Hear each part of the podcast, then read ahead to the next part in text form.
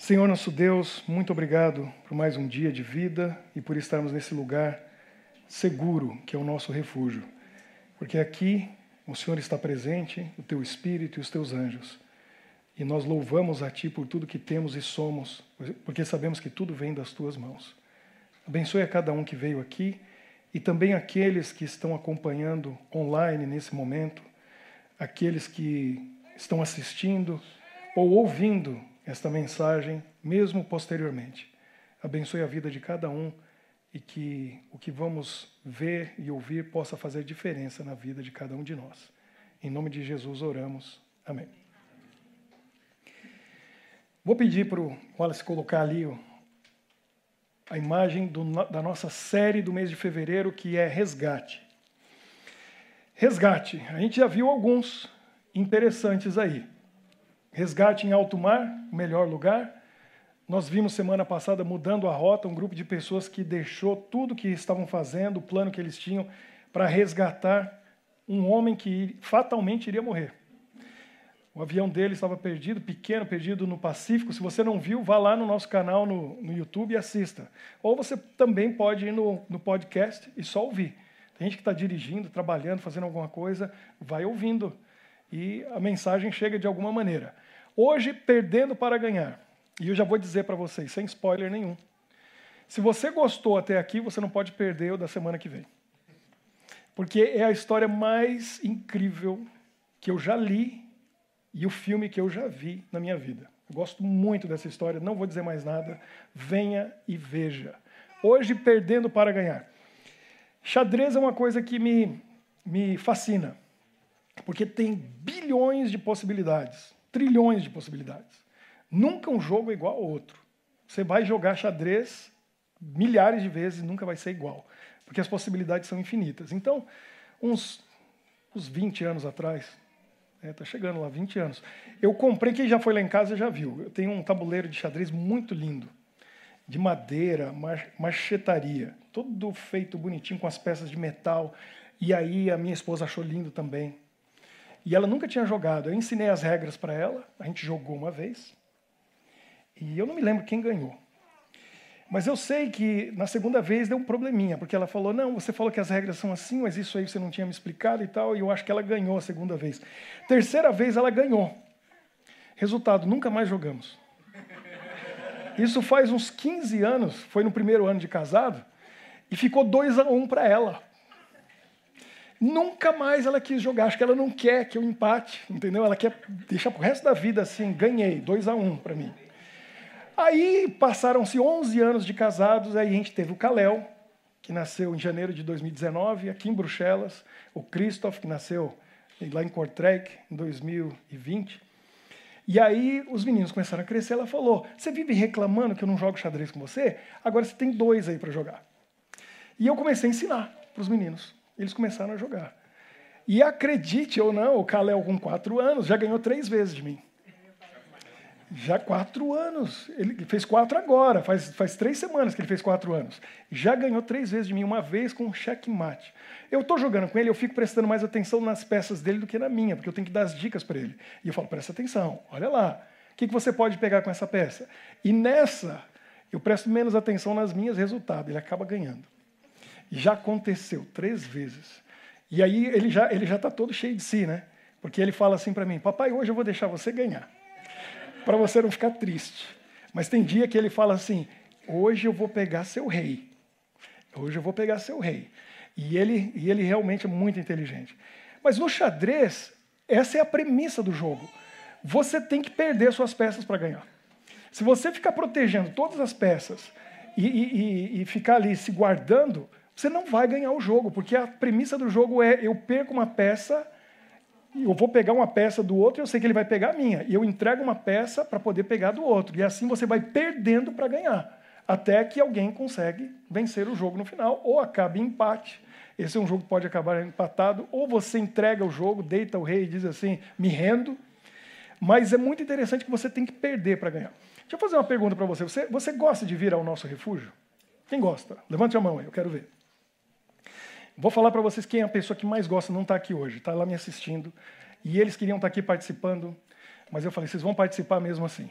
Esse é o Christoph, meu menorzinho, dois anos e meio. Não sei se vocês vão conseguir ouvir o que ele vai dizer aí. Espera aí, volta lá. Ah, não funcionou o vídeo. É, tirou de lá. Tinha que estar tá lá, Wallace, coloca lá. Christoph, fala pra gente, você gosta do nosso refúgio? Eu amo nosso refúgio. Ah, eu também amo o nosso refúgio. Ele diz que ama o nosso refúgio. Isso, agora pode passar. Opa, não, não, tira lá esse vídeo depois. Coloca lá para mim no meu PowerPoint, coloca lá no, depois do, do Christoph. Muito bem, Christoph, essa é outra série que é para o mês de março. Volta lá no, depois do Christoph. Isso. Esse, essa montanha que vocês estão vendo aí, tem duas fotos. Uma, uma tá. Bom, olha que interessante. Esse lugar é tão alto que tá verdinho ali embaixo, não tá? É verão, tem neve lá em cima. E aqui é no inverno mesmo. Esse, esse não é Suíça, isso não é Suíça. Isso é lá nos Estados Unidos, no estado do Colorado. Eu morei lá dois anos, fui pastor numa igreja no estado do Colorado, tive o privilégio de morar lá durante dois anos. É onde ficam as montanhas rochosas nos Estados Unidos, onde estão as principais montanhas, onde fica Aspen, se você já ouviu falar do, do bom, num dos lugares mais famosos do mundo para esquiar, fica ali pertinho, atrás dessa montanha. Essa é a segunda montanha mais alta nos Estados Unidos, chama Mount Elbert. É, Mount Whitney é o mais alto, tem 4.421 metros de altura. E essa aqui, o Mount Elbert, tem 4.401, só 20 metros a menos que a mais alta. E eu tive o privilégio de subir no topo dessa montanha, lá naquele pico. Aqui embaixo já é super alto. Ela não parece muito alta, mas aqui, aqui no estado do Colorado você já está numa altitude imensa. E lá em cima, 4.401 metros de altitude. Quando a gente é novo, quando a gente é jovem, a gente faz cada burrice. E eu fiz uma, que foi subir essa montanha. Mas subir essa montanha não foi, não foi o problema. O problema é que a gente pensa que a gente é eterno quando a gente é jovem. Você não pensa que vai morrer. Você não pensa que vai ter um acidente. Você não pensa que alguma coisa ruim vai acontecer. Isso acontece quando você vira pai. Aí você se preocupa com os filhos e fica o tempo todo cuidando, porque sabe que eles são indefesos e alguma coisa pode acontecer na vida deles. Mas quando a gente é jovem, eu acredito que eu tinha 24 ou 25 anos de idade quando eu subi. E é uma montanha. É, no estado do Colorado, eles, eles contam em pés, né? A altitude. Então, tem 56 picos, ou 54 picos, acima de 14 mil pés. E esse é o mais alto de todos no estado do Colorado. Eu tenho um amigo americano, que eu conheci ele lá, o Ron, que ele subiu todos eles. Ele subiu todos os 54 picos. Alguns deles você tem que escalar, rapel mesmo, com corda. E alguns, como o, o Monte Elbert, é só caminhar pela trilha. Ele não, tem, não é muito íngreme. Mas o que foi a burrada que eu cometi? Isso era 1998 ou 99. Sou das antigas, né? Século passado, milênio passado. Lá estou eu subindo, sem um telefone celular. Na época, estava começando, eu não tinha um comigo. Fui para lá porque era uma trilha, era o meu dia de folga, e eu não avisei ninguém. Sozinho. E não avisei ninguém. Peguei minha mochila, tinha água, tinha barrinha de cereal, tinha uma série de coisas. Tudo que a gente, quem mora no Colorado, no carro, você tem que ter água, cobertor, uma série de coisas, porque pode vir uma, uma blizzard, uma tempestade de neve, você fica preso. Então a gente tem tudo, eu estava preparado. E eu fui. Eu me dei conta que eu tinha cometido um erro quando eu estava chegando perto do pico. Porque altitude é, é uma coisa, só quem passou por isso sabe. Quando foi chegando ali, perto dos 4 mil metros, eu, que corria todo dia, e até não faz muito tempo, corria, agora eu estou correndo 5 quilômetros por dia, mas eu corria 10, quase todo dia, cinco vezes na semana. Então eu corria, ia para academia, fazia um monte de esporte, estava em forma, estava bem, já estava aclimatizado, porque eu já morava lá no Colorado, vivendo num local onde é alta altitude. Quando chegou a 4 mil, eu parei assim, eu parava assim, para respirar. E fazia, e respirava, e respirava, e parece que, parecia que não tinha oxigênio no ar. Não chegava lá.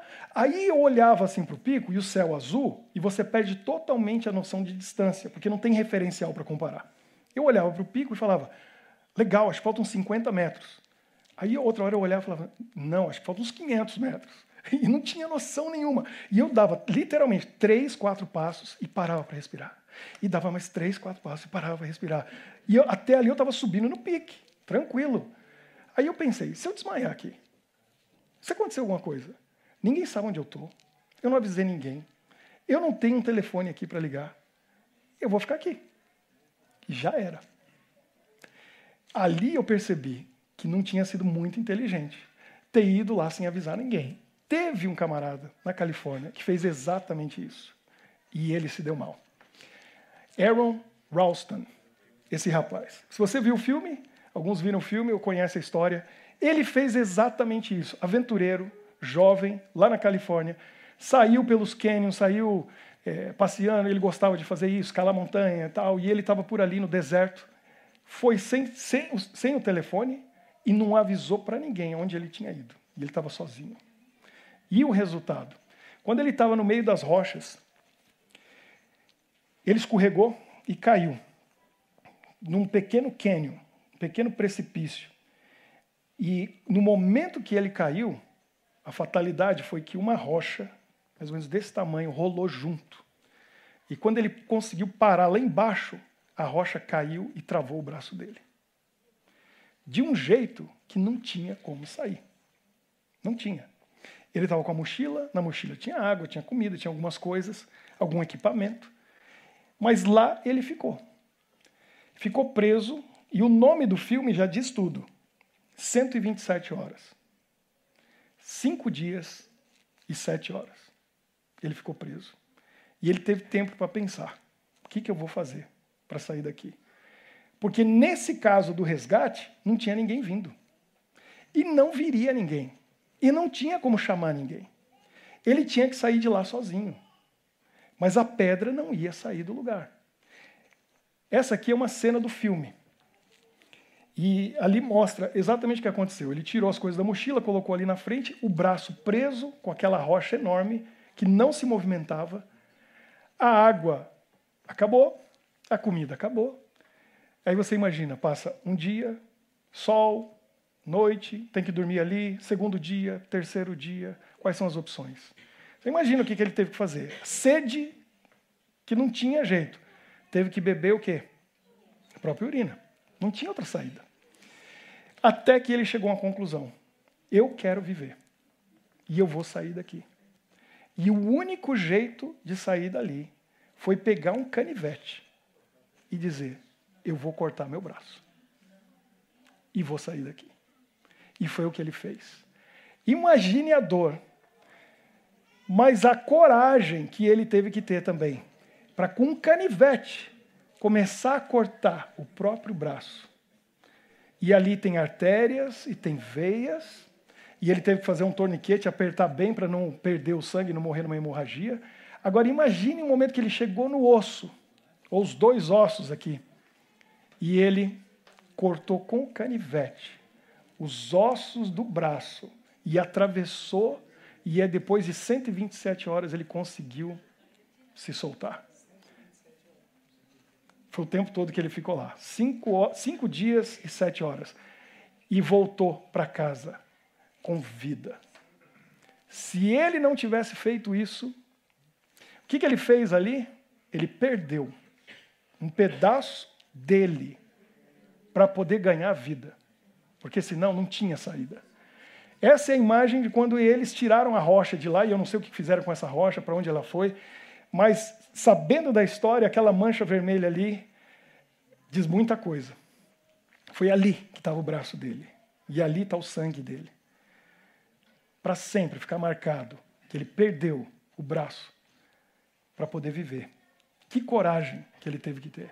Hoje está aí ele, o braço mecânico, e ele faz palestras em escolas, universidades, sempre contando a respeito dessa história única. Eu já vi em ficção, em filmes, é, o pessoal mostrando algo assim. Tem um filme do Mel Gibson, o primeiro, filme que ele fez sucesso, chamado Mad Max, feito lá na Austrália, ele é australiano. No final desse filme, ele está numa uma sequência de, de vingança, porque mataram a esposa e o, fi, e o filhinha dele, bebê. E aí no final ele amarra o cara num carro e ele tem um vazamento de gasolina e ele deixa um isqueiro assim e vai explodir. Só que o cara está algemado com a perna e ele pega e joga uma serra e fala assim, ó, ou corta ou morre. No, no filme a pessoa não teve coragem de cortar o pé para ir embora. Também não tinha muito tempo. E tem outros filmes aí que eu não quero nem mencionar porque eu não vou incentivar ninguém a assistir, porque não é bom. Mas na vida real, o Aaron teve que fazer isso. Ele foi lá e cortou o braço para poder viver. E eu fico pensando que nesse mundo de pecado, que a gente está aqui precisando de um resgate, tem coisas na nossa vida que Deus não vai fazer por nós. Tem coisas na nossa vida que Deus não vai tirar dela, da sua vida, da minha vida. Quem tem que tirar é você e eu. Quem tem que perder isso é você e eu. E vai doer. E vai doer. Mas a gente vai perder para ganhar algo melhor. E eu tenho que pensar muito sério nisso, você tem que pensar muito sério nisso, porque quando a gente tem um vício na nossa vida, que toma conta da nossa vida, domina a nossa vida, e você está preso naquilo, e às vezes é uma coisa que você gosta, e gosta muito, ao ponto de você dizer assim: eu não vivo sem isso, eu não consigo viver sem isso. Se Deus tirar isso da minha vida, minha vida acabou. Se Deus tirar isso da minha vida, eu vou ter uma vida triste. Doce ilusão. Doce Ilusão é uma série que vai vir aqui para frente, viu? Daqui a pouco vai chegar, é outra série. Já tá, já estou preparando. Quantas coisas que iludem a gente nesse mundo. Mas tem coisa que a gente tem que cortar e tirar da nossa vida. O que, que Jesus falou? Se o teu olho direito te faz tropeçar, arranca-o, lança-o de ti. Pois te convém que se perca um dos teus membros e não seja todo o teu corpo lançado no inferno. Mateus 5, 29. Ele falou mais: E se a tua mão direita te faz tropeçar, corta e lança de ti. Pois te convém que se perca um dos teus membros e não vá todo o teu corpo para o inferno. Jesus quer a nossa salvação. E ele vai fazer tudo para que a gente seja salvo. Só que tem coisa que ele não vai fazer. Eu tenho que fazer, você tem que fazer. E, e isso tem a ver com decisão. Porque nem Deus, nem o inimigo de Deus, mexe na tua decisão, na tua escolha. Isso é a coisa mais forte que você tem. Na verdade, é tudo que você tem. Porque tudo que a gente tem é transitório. Né? Eu estou usando essa roupa aqui, um dia ela vai, vai, vai gastar, vai acabar. A gente compra coisas caras, casa, carro, um dia acaba. Tudo é transitório. Até nosso corpo é transitório. A gente perde milhares e milhares, milhões de células todo dia, são renovadas. Você não é você que nasceu, Gabriel. Já trocou as células aí, algumas estão aí desde o começo. Mas esse cabelo aí ó, vai cortando. Né? E, e assim a gente vai trocando. A pele a gente sabe que vai perdendo células e vão trocando. A gente não tem nada. O que, que você tem? Sabe o que, que você tem? Seu caráter. Isso é seu. E a sua escolha, a sua decisão, isso é seu. Mas você tem que escolher, você tem que decidir. Deus não vai fazer isso por você, ele vai te ajudar. Então, a gente olha na Bíblia. Tem momentos difíceis, e na história desse rapaz, ele cometeu uma imprudência e foi erro dele. Mas a pedra ter caído, caído junto foi uma fatalidade. E a, e a combinação das coisas deixou ele numa situação que não tinha saída. Era ou vivo ou perco o braço. Não tinha saída. Se, se, se não ficar com o braço, eu vou morrer. Ou eu perco o braço para viver, ou então não tem saída. Na vida da gente tem situação que a gente está porque a gente se colocou nela. Culpa nossa. Deus ajuda a gente a sair, mas tem consequências daquilo que a gente decidiu. Agora, na nossa vida, o que é pior, tem fatalidade. As coisas acontecem e não são nossa culpa. Infelizmente, é assim. Deus vai ajudar a gente a cicatrizar, a não morrer de uma infecção. Mas ficar sem o braço, a gente vai ter que ficar. Vai ter que cortar aquilo. O vício, você tem que olhar para ele e dizer nunca mais. Quem que manda em mim? Por isso que no mês que vem a gente vai ter essa série Controle. Quem controla a sua vida? Quem que está no controle? Eu tenho um amigo que um dia olhou para o cigarro, olhou para ele, ele mais alto do que eu, quase 1,90m, e falou: como que um homem desse tamanho é controlado por uma coisa desse tamanho? E aí ele criou vergonha na cara. Jogou fora e falou: nunca mais. E nunca mais ele fumou. Isso é decisão. É uma coisa muito forte que a gente não sabe explicar. Mas você tem dentro de você. Todos nós temos. E Deus, Ele dá para nós a vontade e a força para fazer isso. Tem um verso que eu gosto muito. E é o primeiro verso que meus dois meninos aprenderam de cor. Porque está na parede do quarto deles. Criança às vezes tem medo do escuro, não quer dormir sozinho. Lá em casa não tem esse problema. Porque o primeiro verso que eles aprenderam é um verso que diz para o cristão o seguinte: você não tem que ter medo de nada. Levanta a cabeça e vai em frente. Tem que ter medo de alguma coisa? Você tem um Deus que é dono de tudo e pode tudo. Ele está com você. Vou ter medo do quê? Não tem que ter medo de nada. O Caléo está lá em casa. Volta lá. Cadê? Aqui. E ele queria estar tá aqui. Mas eu falei, Caléo, você vai participar hoje. Aí, declama aí para mim. Eu filmei antes de sair de casa. Ele está com febre, por isso que ele não está aqui. Fala para mim. Não tenha medo. Deus dizem para te encorajar. Os senhores para você, se quiser que você vá. Josué 1,9. O verso deu para ouvir, né? Josué 1,9. O resto é meio difícil, né? No, no, português dele, porque ele fala, hoje ele fala mais holandês e inglês do que português. Mas ele sabe esse verso em inglês também. E ele canta. Um dia vocês vão ouvir ele cantando esse verso em inglês. Não te mandei eu ser forte e corajoso. Seja forte e corajosa. Não temas, nem te espantes, porque o Senhor teu Deus é contigo por onde quer que. Onde você for, Deus está com você. E a gente está reclamando do quê? Ah, a minha vida é difícil, a minha vida não é fácil. E, e, e Deus, Deus me entende. Deus me entende. Deus entende o quê? Ele olha para você e fala: você está sofrendo porque quer. Eu tenho poder suficiente para tirar você desse problema. Eu tenho problema para resolver a sua vida. Esse vício aí que está te atrapalhando, eu tiro na hora. Deixa. Mas a gente fica reclamando. Ser cristão não é para quem é fraco. Eu vi um pastor esses dias, se você quiser, eu mando um vídeo para você.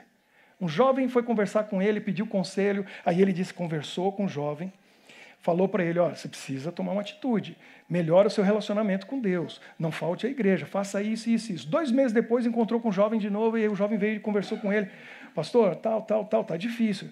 Conversou com o jovem de novo, passou um mês e meio, foi conversar de novo, aí o pastor falou: faz o seguinte, próxima vez, não vem aqui querendo ter aconselhamento pastoral.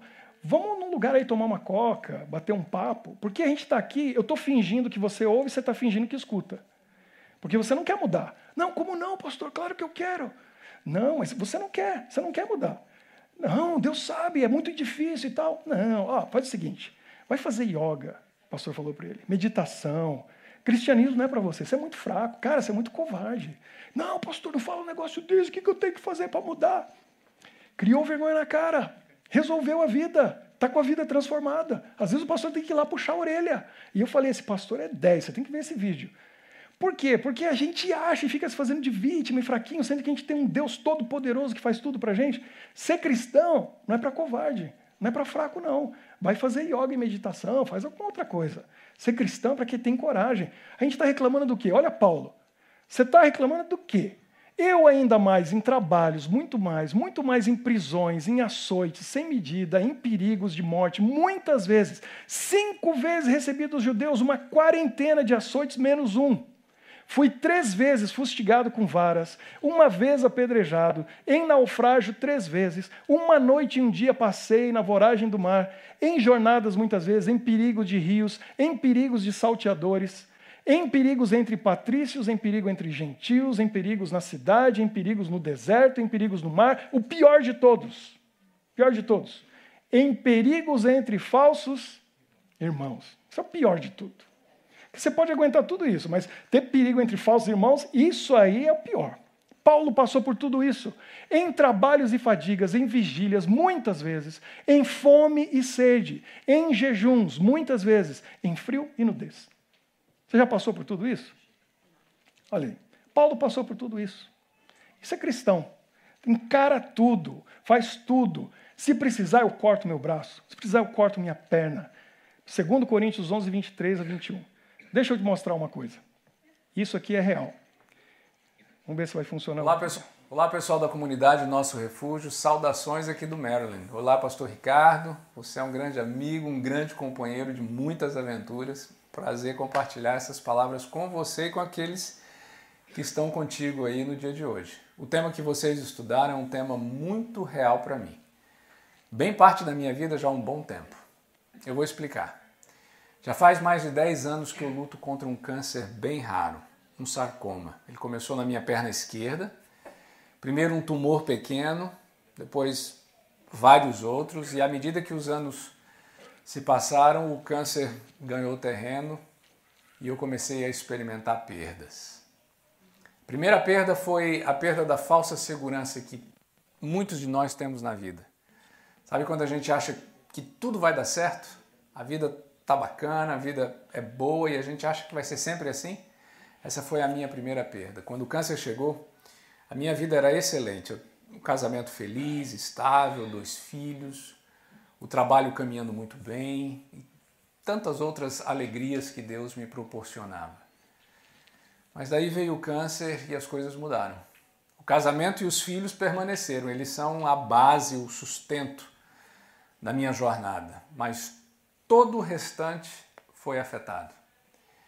Eu perdi o sono às vezes por questões de dor física e emocional, perdi oportunidades de crescimento profissional, porque eu tive que mudar muita coisa na vida, fazer escolhas pensando em tratamento médico, no bem-estar da minha família e várias coisas que a gente precisa considerar quando está doente. Foram várias cirurgias na perna, vários tratamentos, até que chegou o momento de enfrentar uma perda significativa desse processo, talvez a maior perda que eu experimentei nesses últimos 10 anos e talvez na minha vida inteira. Eu nunca vou me esquecer do dia que eu tive que assinar os papéis no escritório da minha médica, autorizando a amputação completa da minha perna esquerda. Ela olhou para mim, pegou os papéis da minha mão e, e, e perguntou: Você tem certeza? Como se eu tivesse outra chance, eu não tinha, eu não tinha outra opção. Eu precisava daquela perda para experimentar uma nova chance de viver. Passaram-se alguns meses entre aquele dia e o dia da cirurgia. À medida que a data se aproximava, eu pensava não só na perda da perna, mas nas muitas outras perdas que eu teria. Como é que eu vou me movimentar daqui para frente? Como é que eu vou caminhar? A amputação ela foi muito alta, o câncer era na parte alta da coxa, então foi uma amputação muito drástica e eu pensava, mas como é que eu vou usar uma prótese? Não tinha prótese para mim. Como é que eu vou pregar? Eu sou pastor. Como é que eu vou ficar em pé por vários minutos no púlpito? Como é que eu vou viajar, tomar banho? Enfim, tantas perguntas sem respostas. Mas o que mais mexia comigo era o impacto disso na minha vida como pai. Meus meninos ainda eram novos, eles tinham 12, 14 anos quando eu amputei a perna. Bem naquela idade que a gente, sabe, gosta de fazer muita coisa juntos, principalmente jogar bola. Eu gostava muito de, de esportes, gosto de esportes, gostava de jogar bola. A gente jogava futebol, basquete, corria, coisas de pai e filho. Enfim, o dia chegou, que ele era o último dia com a minha perna. Eu decidi não levar meus filhos para a escola naquele dia. Eu tirei um dia off, né, um dia de folga, e fomos nós três para o campo de futebol. Saímos cedinho de casa e passamos o dia inteiro na quadra jogando, porque aquela seria a última vez que faríamos aquilo juntos. Voltei para casa, tomamos banho, comemos alguma coisa e horas depois eles me despedi deles porque eles foram dormir na casa de alguns amigos, porque já no dia seguinte, bem cedinho, eu teria que ir para o hospital. Menos de 24 horas depois, eu acordava da cirurgia para uma vida completamente diferente. Existem muitos tipos, de, muitos tipos de perdas nessa vida, mas a perda de uma parte do corpo, a perda de uma parte significativa do corpo, que é uma perna inteira, é algo muito doloroso. Fisicamente, emocionalmente, nada te prepara para isso. E a única coisa que me trazia conforto de verdade era que eu sabia que era uma perda para poder ganhar. Perder a perna para ganhar uma nova chance. Ganhar um pouco mais de tempo. Ganhar a chance de continuar lutando, de continuar caminhando, mesmo que agora com uma perna só, mas poder continuar a viver e caminhar. Todos nós enfrentamos perdas, todos nós. E quando a gente enfrenta perdas, a gente tem que fazer uma escolha. Permitir que essas perdas nos derrubem ou permitir que elas nos deem mais uma chance de lutar e viver. Eu decidi que eu queria lutar, eu decidi que eu queria usar a minha perda para buscar novos caminhos, eu queria usar a minha perda para buscar novas oportunidades, novas conquistas. E Deus tem feito exatamente isso comigo. Depois de dois anos andando só de muletas, eu recebi uma prótese especial e hoje eu caminho praticamente como alguém normal, é um, um, um milagre. A minha história já foi escrita, filmada e divulgada em lugares onde eu nunca teria chance de compartilhar o que Deus tem feito comigo através das minhas perdas. Sim, foi muito difícil perder, muito difícil. Sempre é difícil. Mas em cada perda existe a oportunidade de um novo começo. Em cada perda existe a oportunidade de uma nova experiência e de muitos ganhos. Deus fez isso por mim. Eu sei que pode fazer por você também. As perdas não são o fim da linha.